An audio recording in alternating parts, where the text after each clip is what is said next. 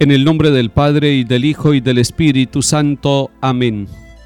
Acordaos, oh piadosísima Virgen María, que jamás se ha oído decir que ninguno de los que haya acudido a tu protección implorando tu asistencia y reclamando tu socorro haya sido abandonado de ti. Animado con esta confianza, a ti también acudo, oh Madre, Virgen de las Vírgenes, y aunque gimiendo bajo el peso de mis pecados, me atrevo a comparecer ante tu presencia soberana. No deseches mis humildes súplicas, oh Madre del Verbo Divino, antes bien, escúchalas y acógelas benignamente. Amén. Lectura del libro de las Lamentaciones capítulo 2. El Señor destruyó sin compasión todas las moradas de Jacob, con su indignación demolió las plazas fuertes de Judá, derribó por tierra deshonrados al rey y a los príncipes. Los ancianos de Sión se sientan en el suelo silenciosos, se echan polvo en la cabeza y se visten de sayal. Las doncellas de Jerusalén humillan hasta el suelo la cabeza. Se consumen en lágrimas mis ojos, de amargura mis entrañas, se derrama por tierra mi hiel, por la ruina de la capital de mi pueblo. Muchachos y niños de pecho desfallecen por las calles de la ciudad, Preguntaban a sus madres, ¿dónde hay pan y vino? mientras desfallecían como los heridos por las calles de la ciudad, mientras expiraban en brazos de sus madres. ¿Quién se te iguala? ¿Quién se te asemeja, ciudad de Jerusalén? ¿A quién te compararé para consolarte, Sión, la doncella? Inmensa como el mar en tu desgracia, ¿quién podrá curarte?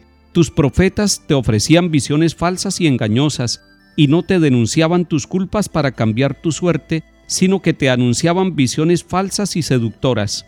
Grita con todo el alma al Señor, lamentate, Sión, derrama torrentes de lágrimas de día y de noche, no te concedas reposo, no descansen tus ojos. Levántate y grita de noche al relevo de la guardia, derrama como agua tu corazón en presencia del Señor, levanta hacia Él las manos por la vida de tus niños desfallecidos de hambre en las encrucijadas. Palabra de Dios, te alabamos Señor.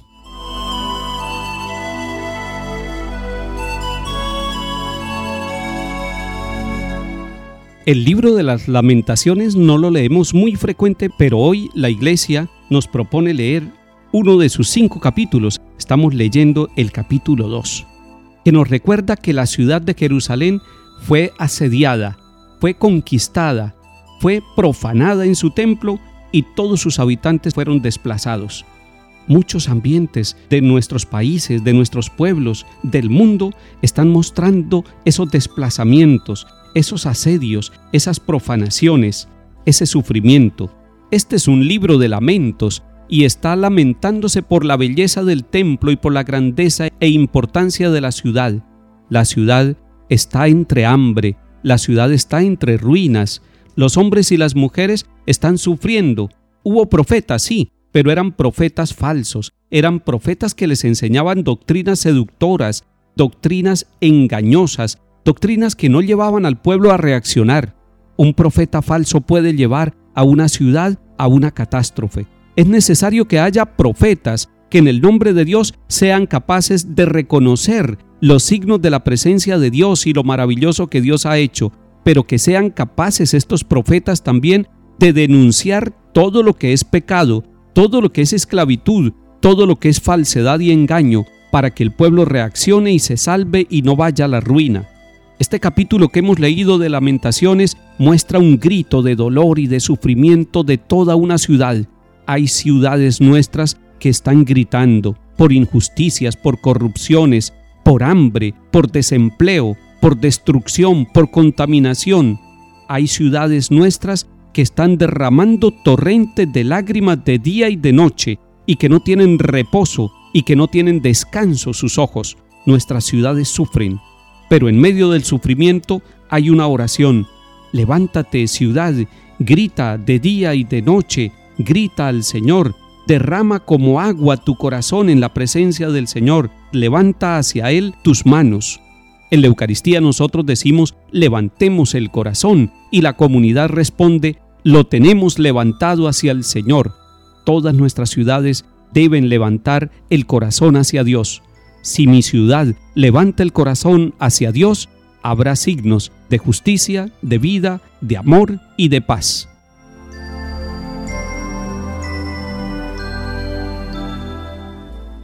Salmo 73 ¿Por qué, oh Dios, nos tienes siempre abandonados y está ardiendo tu cólera contra las ovejas de tu rebaño?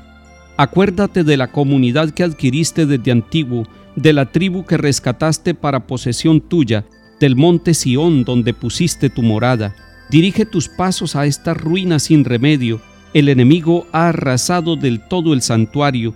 Rugían los agresores en medio de tu asamblea. Levantaron sus propios estandartes. En la entrada superior abatieron a hachazos el entramado, después con martillos y masas destrozaron todas las esculturas, prendieron fuego a tu santuario, derribaron y profanaron la morada de tu nombre. Piensa en tu alianza, que los rincones del país están llenos de violencia, que el humilde no se marche defraudado, que pobres y afligidos alaben tu nombre.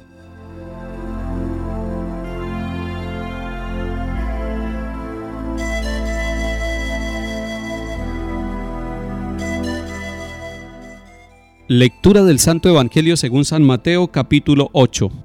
En aquel tiempo, al entrar Jesús en Cafarnaún, un centurión se le acercó rogándole, Señor, tengo en casa un criado que está en cama paralítico y sufre mucho.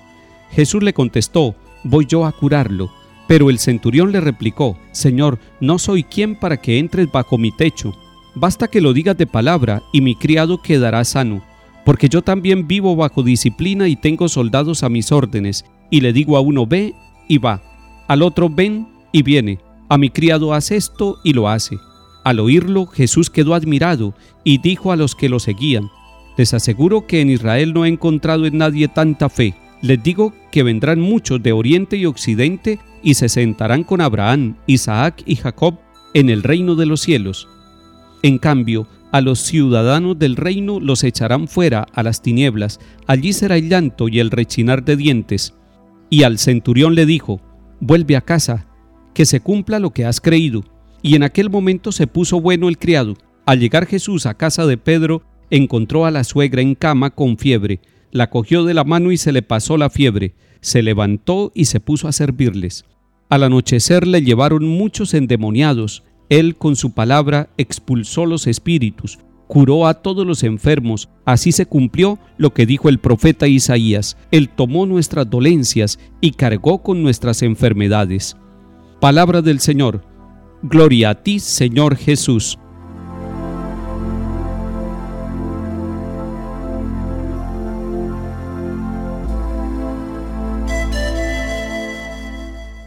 El Señor Jesús, el Hijo de Dios, allá en la cruz, tomó nuestras dolencias y cargó sobre él todas nuestras enfermedades como lo había anunciado el profeta Isaías. Este capítulo octavo de San Mateo nos muestra que Jesús está en la ciudad de Cafarnaún. Cafarnaún está ubicada junto al lago de Galilea. Allí se produce un encuentro. Un militar romano, encargado de 100 soldados, por eso se llama centurión, se le acerca para pedirle un favor, no para él, sino para uno de sus sirvientes. Es interesante ver que alguien se preocupe por sus sirvientes y Jesús le dice que va a curarlo. Pero este hombre humildemente dice, ¿quién soy yo para que entres bajo mi techo? Dilo de palabra. A Jesús le gustó la fe de este hombre. Curó a este sirviente suyo que estaba enfermo. Cada vez que nosotros vamos a la Eucaristía, el sacerdote levanta la hostia consagrada y nosotros decimos, Señor, no soy digno de que entres en mi casa, pero una palabra tuya bastará para sanarme. Que el Señor entre a las casas de cada uno de nosotros y que su presencia sea sanación, redención y salvación para todos. En el nombre del Padre, y del Hijo, y del Espíritu Santo. Amén.